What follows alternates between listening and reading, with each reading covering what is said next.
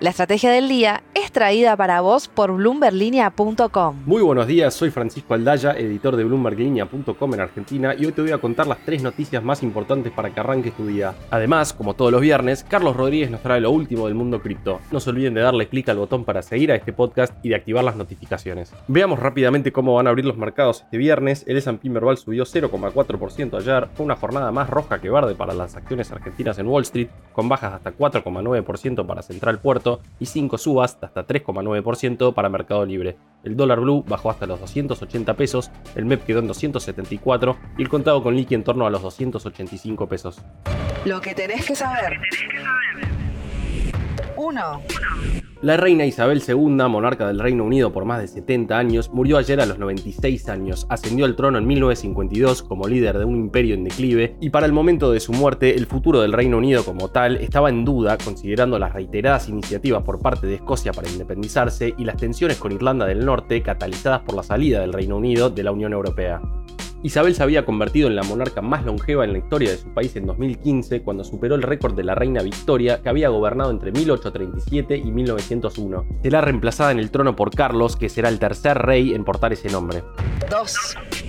Todos sabemos que el Mundial de Qatar entre pasajes y estadía va a ser uno de los más caros de la historia, con distintas estimaciones del costo total entre 5.000 y 15.000 dólares. Y donde están poniendo bajo la lupa esos gastos es en la FIP, sobre todo en relación a monotributistas que no pueden justificar semejantes gastos con sus tarjetas de crédito. Todo esto en una situación en la que el gobierno y masa están haciendo lo imposible para hacer más eficiente la recaudación, para cumplir con las metas fiscales y frenar la caída de las reservas.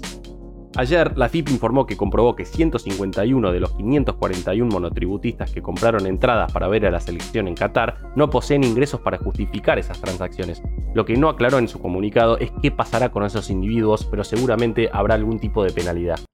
3.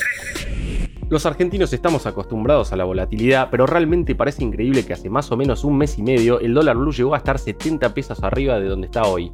Ese salto generó una remarcación masiva de precios que le dio más impulso todavía a la inflación, pero ¿por qué no pasa eso al revés ahora? Es decir, ¿por qué no bajan los precios? Para el analista Damián Dipache, gran parte de esto se debe a que por las restricciones a las importaciones hay una escasez de muchos insumos y productos que impide que muchos precios bajen. Además, se emitió tanto en los últimos dos años que mucha de esa expansión monetaria recién está empezando a hacer efecto ahora. Y por último, la incertidumbre sobre el rumbo económico en general sigue muy alta y nadie quiere bajar precios en ese contexto. En fin, una situación compleja y llena de distorsiones. Mundo Cripto. Y ahora, Carlos Rodríguez, contanos por favor qué está pasando esta semana en el mundo de los criptoactivos.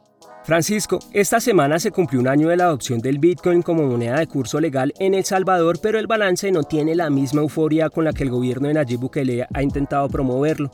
La adopción ha sido lenta y la fuerte caída del precio desde los niveles que tenía el año pasado ha amortiguado la emoción que se sintió en algunas partes del país. En junio el presidente salvadoreño aconsejó a los inversores que dejaran de ver las gráficas, esperaran con paciencia la recuperación del mercado y, según sus palabras, disfrutaran de la vida ya que su inversión estaba segura. Sin embargo, las cifras muestran que el precio del Bitcoin se desplomó desde los 46.871 dólares que marcaba el 7 de septiembre del año pasado, cuando arrancó la adopción del Bitcoin, hasta los 18.790 dólares que se registraron este martes.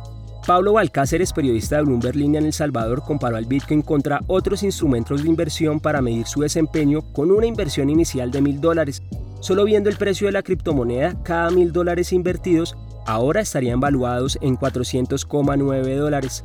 Pero si se mira más allá, por ejemplo, el oro, el archirrival de Bitcoin como reserva de valor, tuvo una caída de un 4,76% en el periodo que se analizó, que si bien es una pérdida no alcanza a llegar a la que registró el Bitcoin.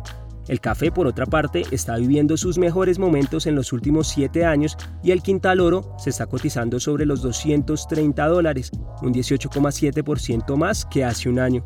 Además, una inversión equitativa en Ethereum, Ripple, Binance Coin, Solana y Dogecoin hubiera dejado a los compradores con una ganancia de 365 dólares adicionales. La frase del día. Antes de irnos, escuchemos lo que dijo el titular de la Fed ayer, Jerome Powell, en un foro económico. Mis colegas y yo estamos firmemente comprometidos con la reducción de la inflación. Creemos que podemos evitar el tipo de costos sociales muy altos que Paul Volcker y la Fed tuvieron que poner en juego.